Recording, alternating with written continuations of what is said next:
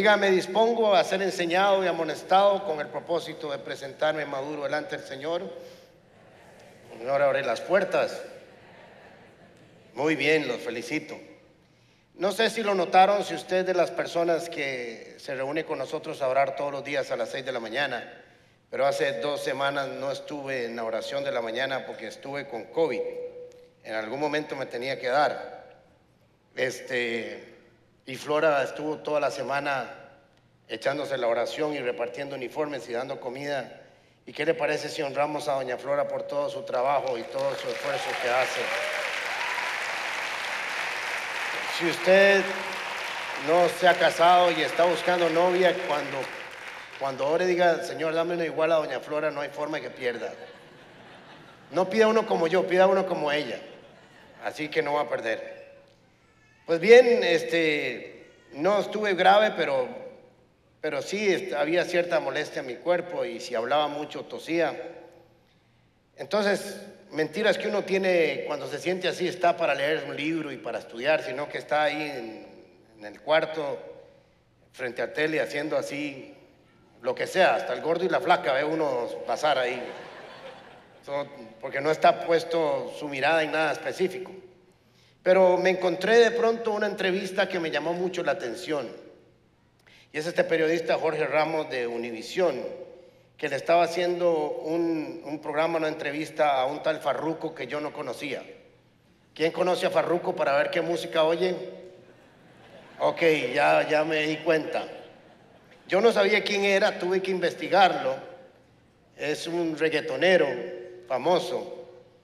Eh, y aproveché este, esta, esta entrevista para, para montar la enseñanza de hoy. Me gustó mucho cómo un artista famoso como él decide en tener un encuentro con Cristo. Realmente él tiene un encuentro con Cristo y me gusta mucho saber cómo la gente todavía hoy puede tener experiencias sobrenaturales cuando Cristo viene a buscarnos. Pero me llamó mucho la atención y me llenó de tristeza de ver cómo reacciona este mundo. Cuando hablamos bíblicamente de este mundo, del sistema que gobierna la tierra, y con todo respeto lo voy a decir porque no estoy hablando de personas, estoy hablando del sistema el sistema del mundo es una porquería. Es una porquería porque aplaude el mal, aplaude las tinieblas, aplaude el pecado, aplaude lo corrupto, aplaude las drogas, aplaude el sexo ilícito, aplaude cualquier cosa mala lo aplaude. Pero no aplaude cuando alguien conoce a Cristo, cuando decide cambiar su vida y se enojan las tinieblas. Y nosotros constantemente como cristianos estamos peleando contra ese rechazo ese rechazo que sentimos de la sociedad. Y me gustó mucho ver esta entrevista porque el periodista lo hace con dignidad. A veces hacen entrevistas que son un poco como ofensivas a aquellas personas que conocemos al Señor. Y entre un Lamborghini, tomas de su avión privado y otros lujos, el periodista le dice a Farruco, lo tienes todo, no te hace falta nada. Tienes una vida casi perfecta y aún así decides cambiar. Porque para este mundo tener esa fama, esa fortuna, Lamborghini, aviones, mujeres, eso no nos hace falta nada. Pero cuando nos damos cuenta en esta entrevista, él reconoce que no tenía nada. Y es que a veces nosotros nos dejamos vender por este mundo, que eso es lo que realmente importa. Por cierto, hace muchos años me dice una amiga mía, ¿viste que se entregó a Cristo papá Dios? Y yo, ¿cómo papá Dios? Papá Dios es Dios, no se puede entregar a Cristo. Sí se entregó a, Cristo papá Dios. Y le dice la hija, hija, ¿cómo es que se llama aquel que se entregó a Cristo? Y le dice, mami, Héctor el Padre. Son dos cosas totalmente diferentes. Papá Dios. La fe en Cristo siempre nos lleva a tomar decisiones constantes y de todo tipo. Todos los días tenemos que tomar decisiones de fe. Cristo nos lleva a renunciar a lo viejo, a lo viejo, a lo pecaminoso, a lo temporal, para asumir lo santo, lo nuevo, lo eterno. Pero si no tenemos fe, vamos a terminar escogiendo mal. Cristo nos lleva a abandonar el pasado y a tomar cosas nuevas, aunque implique un dolor momentáneo por el rechazo de este mundo. Dios quiere darnos cosas nuevas. Pero si no tenemos la fe necesaria, vamos a tener o vamos a escoger siempre lo añejo, lo impuro, las tinieblas, inconscientemente o conscientemente. escuchando esta entrevista me, me, puse a pensar en Moisés. Claro, hay que mantener un equilibrio entre Moisés y Farruco, ¿verdad? Pero me, trajo a la mente e, ese personaje que vamos a estudiar hoy. Hebreos capítulo 11 nos habla de los héroes de la fe. Un grupo de mujeres y hombres y varones que están ahí que hicieron un montón de cosas extraordinarias por fe, porque creyeron. Y ahí está Moisés. Hay una sola fe, pero la fe cristiana se aplica en varios momentos y en varios elementos y de varias maneras. La primera fe que nos encontramos es la fe para salvación, la fe que creemos que Jesús es el Hijo de Dios, que es el único camino, la verdad y la vida, que es el Cordero de Dios que quita el pecado del mundo y que solo su sangre nos limpia de tu pecado. Esa es la primera gran manifestación de la fe. La segunda manifestación o etapa en que se manifiesta es en el proceso diario de la vida. Todos los días necesitamos fe para tomar las decisiones correctas a favor del Evangelio, de la palabra de Dios. Después necesitamos una fe para milagros, que no es la misma para salvación, es la misma pero que se aplica a diferente. También hay una fe que va a funcionar para apartarnos del mal, para apartarnos de este mundo. Hay una fe para rechazar todo lo que este mundo ofrece. Una fe para aceptar el rechazo de este mundo. A ninguno de nosotros, cuando le contamos a nuestros amigos que habíamos conocido a Cristo, nos hicieron una fiesta. Éramos los tontos del grupo. Lo perdimos, decían. Es el pandereta, es el tonto, es el estúpido. Es el, el que se dejó lavar el cerebro para la gloria de Dios. Así que tenemos que tener esta fe para estar conectados con el propósito de Dios, para estar conectados con el destino de Dios. Es que si usted no logra entender que usted tiene un propósito, un destino, un llamado, una razón de ser en esta tierra por parte del reino de los cielos, usted siempre va a, fracasar en las decisiones que tiene que tomar. Porque son decisiones sin sentido. Necesariamente debemos de tomar decisiones. Y si no están con la semilla de la fe, vamos a fracasar y vamos a ver cosas equivocadas. Usted y yo no somos definidos. Se lo voy a repetir. Usted y yo no somos definidos por lo que dice el mundo de afuera. Usted y yo somos definidos por lo que Cristo dice en su palabra, de quiénes somos, lo que podemos hacer, cómo lo podemos hacer, cuándo lo podemos hacer y a qué reino pertenecemos. No lo define este mundo ni nuestros amigos. Dios es el que dice quiénes somos nosotros y cuáles son sus planes para nuestras vidas. Hebreos capítulo 11, versículo 24 dice, fue por la fe que Moisés cuando ya era adulto rehusó llamarse hijo de la hija del faraón. Prefirió ser maltratado con el pueblo de Dios a disfrutar de los placeres momentáneos del pecado Consideró que era mejor sufrir por causa de Cristo que poseer los tesoros de Egipto, pues tenía la mirada puesta en la gran recompensa que recibiría. La fe siempre recompensa. Sin fe es imposible agradar a Dios. Porque se acerca a Dios debe creer que, existe y que, es galardonador de los que le buscan. Si usted cree que la fe no, no es premiada, no tiene razón por qué poner la fe a funcionar. Fue por la fe que Moisés salió de la tierra de Egipto sin tener el enojo del rey, sin temer, perdón. Siguió firme en su camino porque tenía los ojos puestos en el invisible. ¿Cómo va a ver usted el invisible? Es que el invisible solo se ve con los ojos de la fe. Fue por la fe que Moisés ordenó que el pueblo de Israel celebrara la Pascua y rociara con la sangre los marcos de las puertas para que el ángel de la muerte no matara a ninguno de los primeros hijos varones. Me llama mucho la atención cuando usted lee este pasaje acerca de Moisés, que si usted y yo no leemos este pasaje y yo les preguntara y les voy a pedir que me ayuden por una licuadora, Cuando usted escucha de Moisés y dice que por la fe Moisés hizo, ¿qué, qué se le viene a la mente? Abrió el mar. ¿Qué más? Duro. Sacó al pueblo. ¿Qué más? Sacó agua de la peña. ¿Qué más? No, no se acuerdan nada más.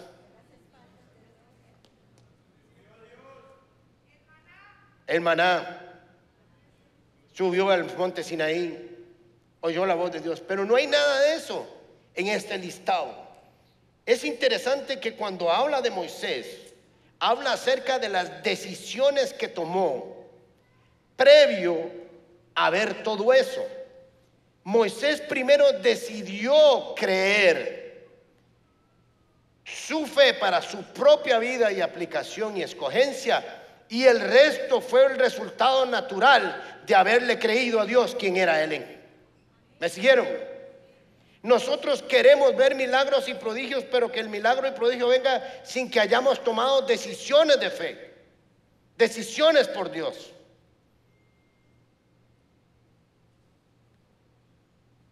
Tomó grandes decisiones que cambiaron su vida y le cambiaron la vida a un pueblo y le cambiaron la vida a usted y a mí.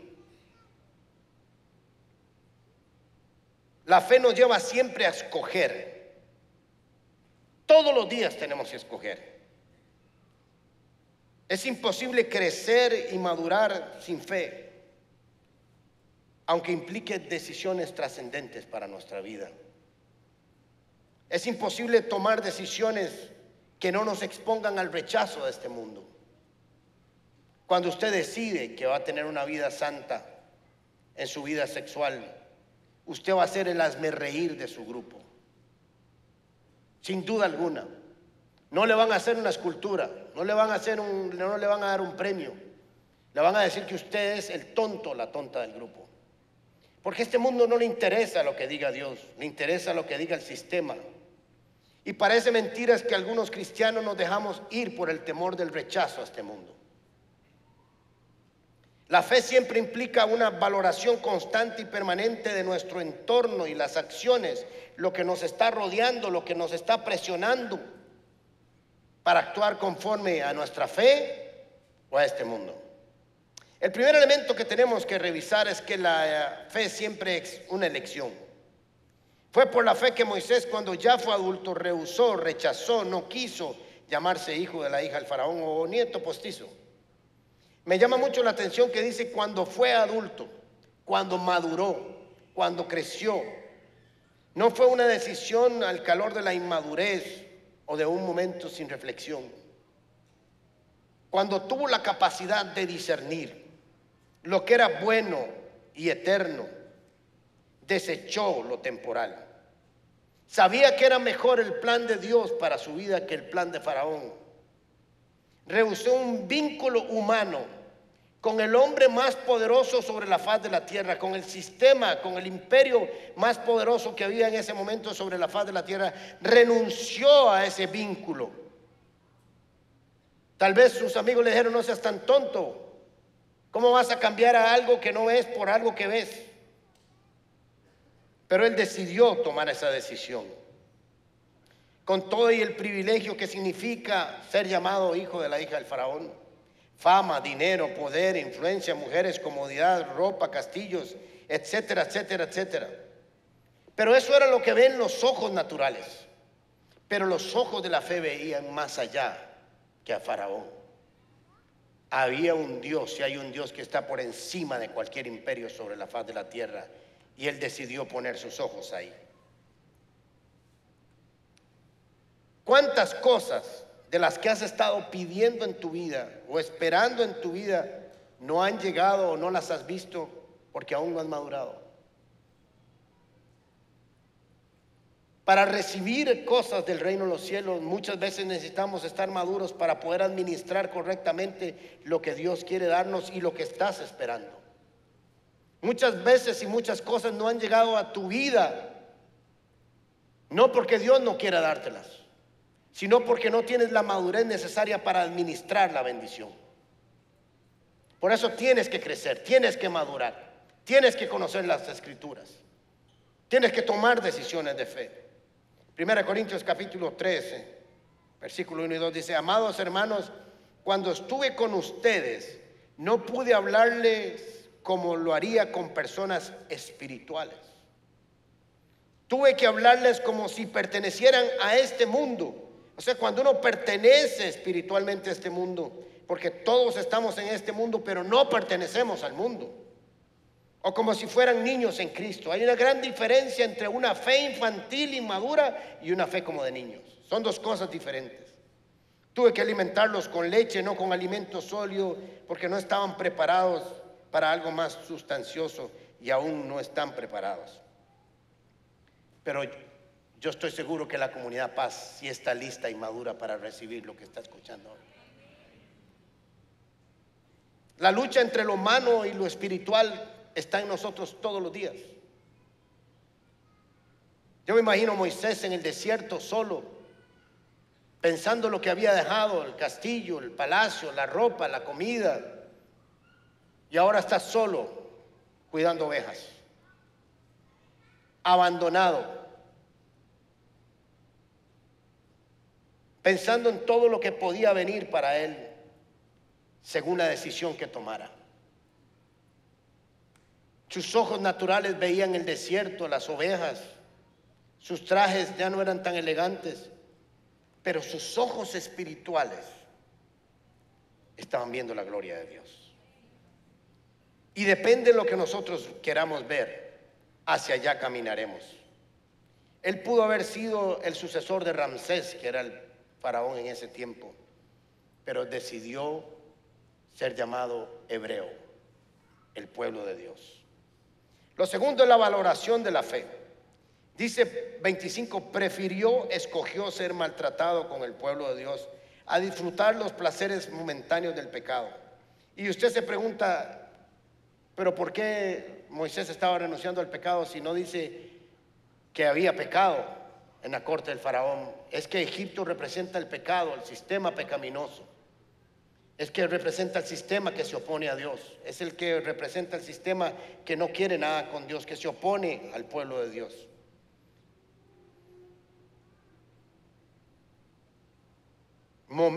placeres momentáneos. Necesitamos entender, y la fe nos permite entender, que lo momentáneo no siempre es bueno, que lo momentáneo pasa rápido, es efímero que el pecado pasa rápido, mas la promesa de Dios permanece para siempre.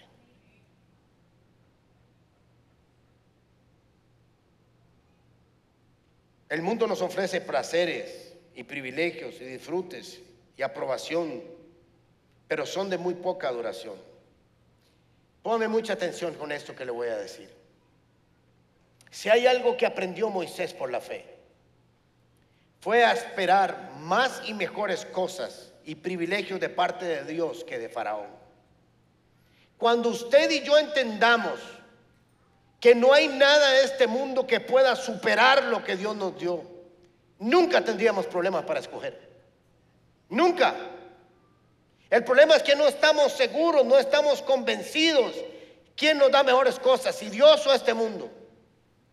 Y por eso tomamos decisiones que no están basadas en la fe, sino en los sentimientos, en lo emocional. Vea lo que ve en los ojos de la fe. Ahí está Moisés viendo de lejos el imperio egipcio, toda su gloria, su esplendor. Pero si lo trajéramos aquí, le preguntaríamos qué había visto. Dice, miren qué interesante. Egipto hoy solo nos es para un recuerdo. Son monumentos, son momias, son arena, pero ese imperio ya no existe. El imperio egipcio se cayó, como todo imperio humano. Solo para National Geographic está. Pero el reino de Dios todavía está en pie y no ha entrado en crisis. Eso es lo que nosotros tenemos que entender.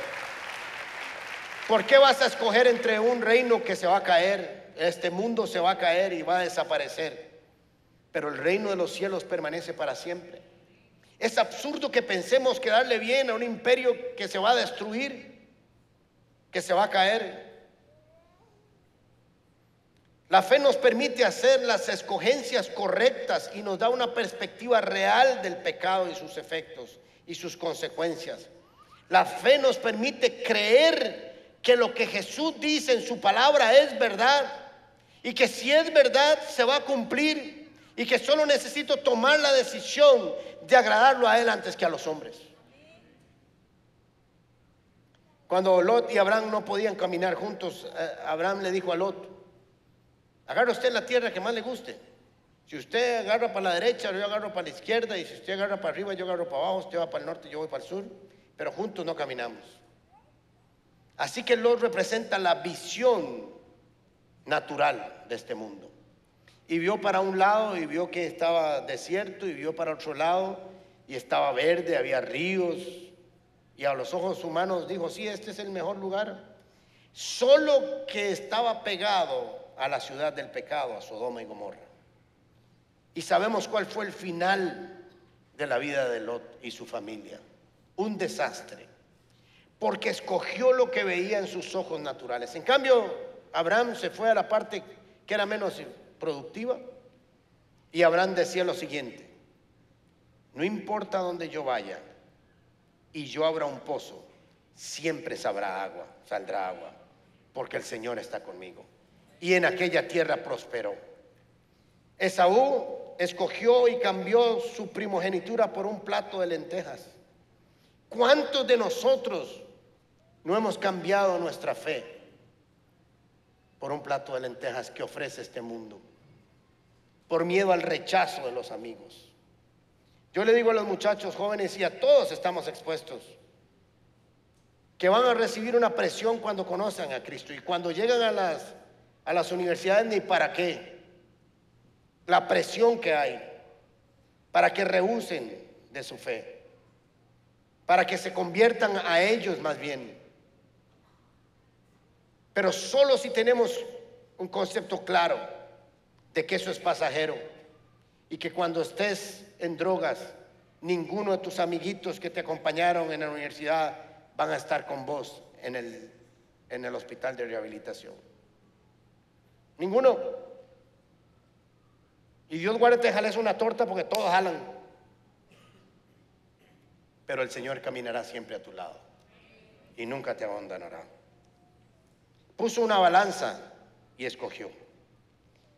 Tercero, depende de dónde esté nuestra mirada, hacia allá caminamos. Consideró, pensó, meditó, razonó que era mejor sufrir por causa de Cristo que poseer los tesoros de Egipto. Pues tenía la mirada puesta en la gran recompensa. Moisés sabía que había una recompensa si permanecía viendo al invisible. Si usted y yo no tenemos claro que Dios nos va a recompensar, con, nuestra fe.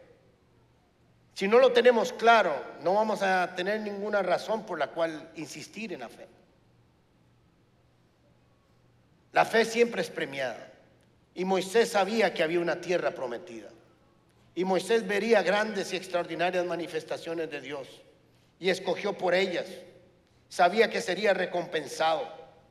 Aquí en la tierra y en el cielo.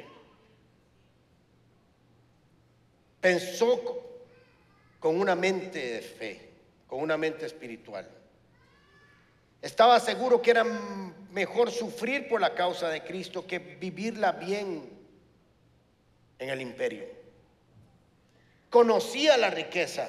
Si hay alguien que conocía las riquezas del imperio egipcio, era Moisés. Ahí había crecido. Veía el oro, la plata, las riquezas, lo, lo enorme de ese y los tesoros y todo lo que había ahí. Y no eran imaginación, eran verdaderos. Ahí estaba la riqueza de, Egipto. Y sin embargo, renunció a ella para poner su mirada en aquel que lo llamó de una zarza que ardía y no se consumía.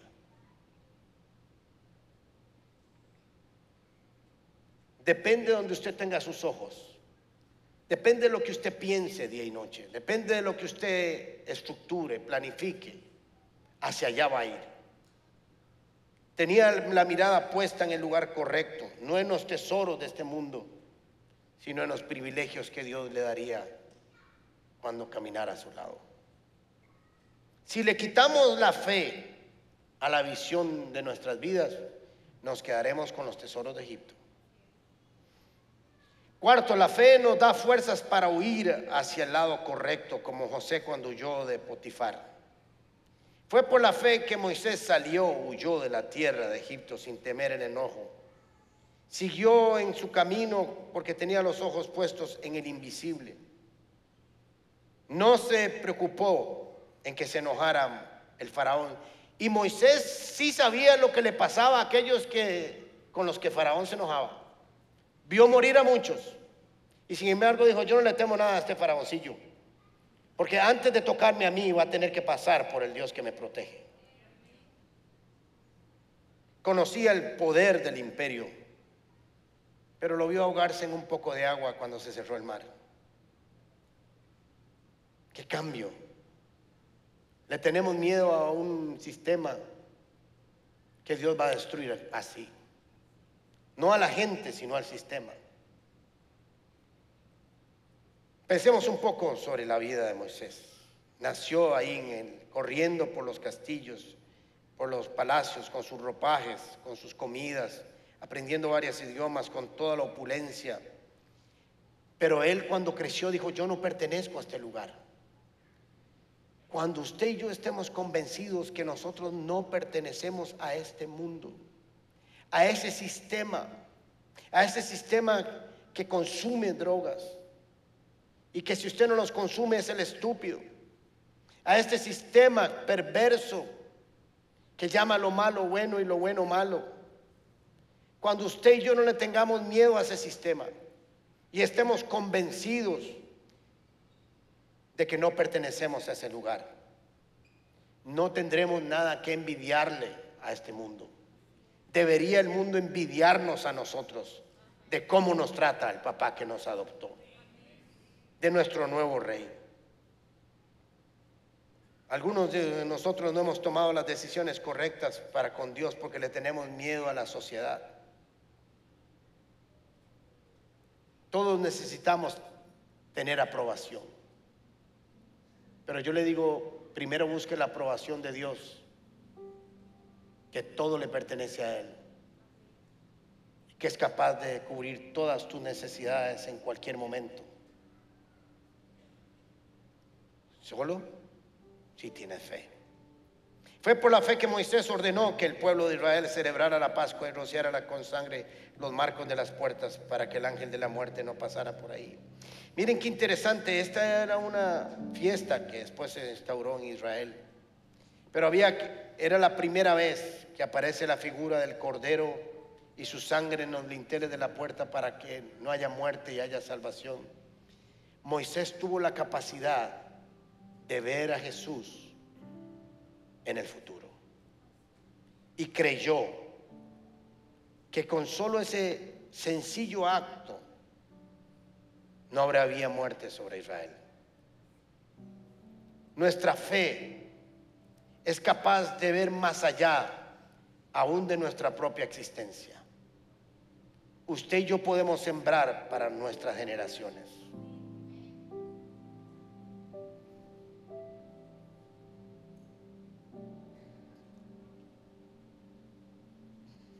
Cuando mis nietos, si tenemos nietos, Espero que algún día vean por YouTube lo que su abuelo hizo y que sembré para su generación. Para su generación.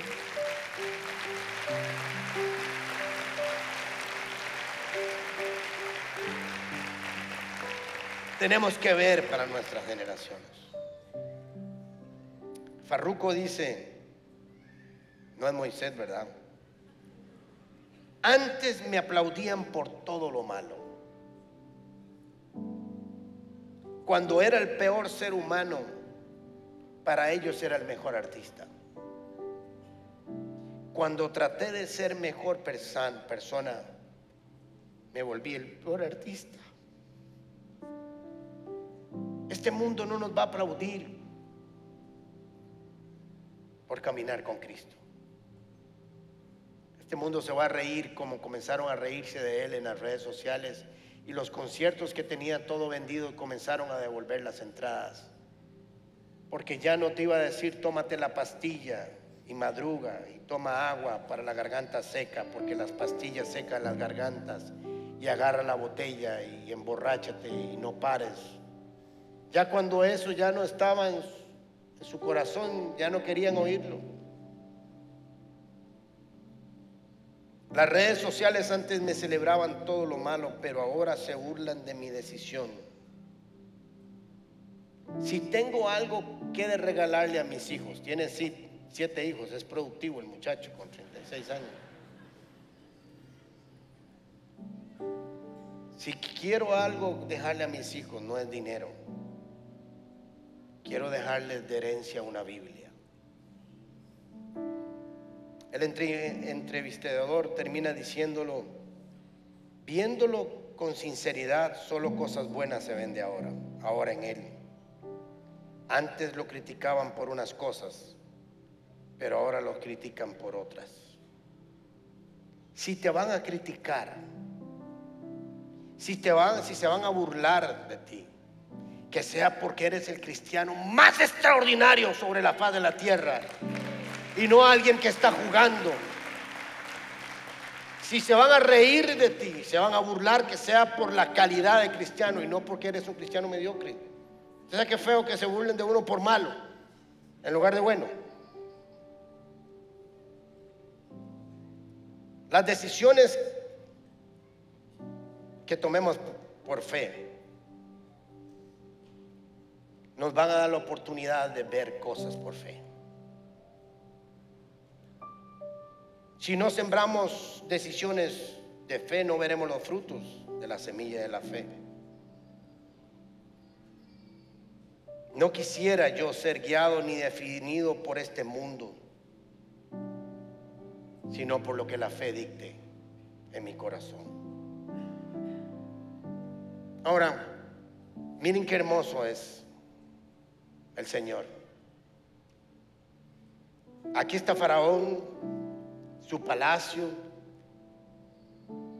su gloria, su esplendor, sus pirámides, todo esto aquí, toda esta gloria. Y Moisés decide, no, no quiero eso.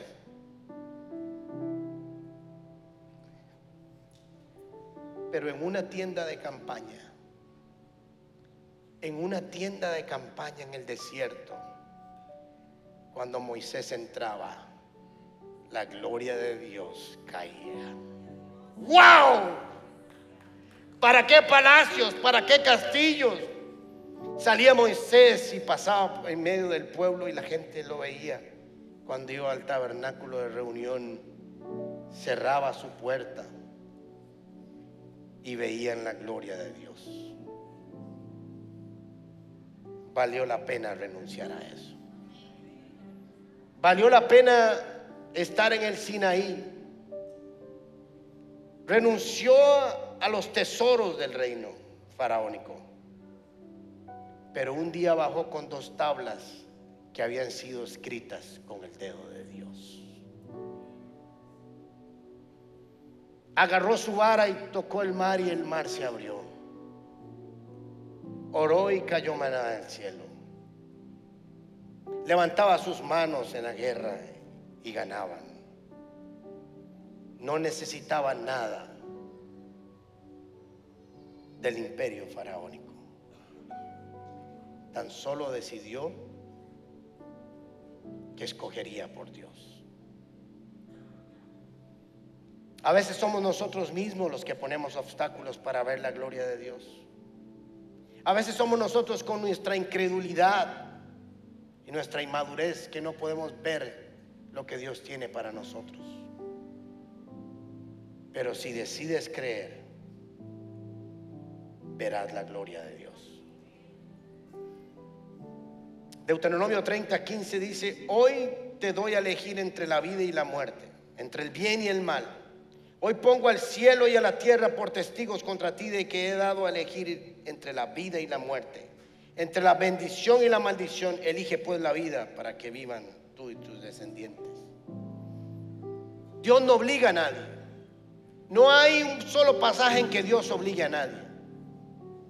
No estás obligado a escuchar esta enseñanza, no estás obligado a ponerla en práctica, no estás obligado a vernos por las diferentes redes. Dios no obliga a nadie. Solo nos pone las opciones para elegir. Depende tu fe lo que elijas. Si eliges la vida, te alejas de la muerte. Si alejas el bien, te alejas del mal. Si eliges la bendición, te alejas de la maldición. Escoge, dice el Señor.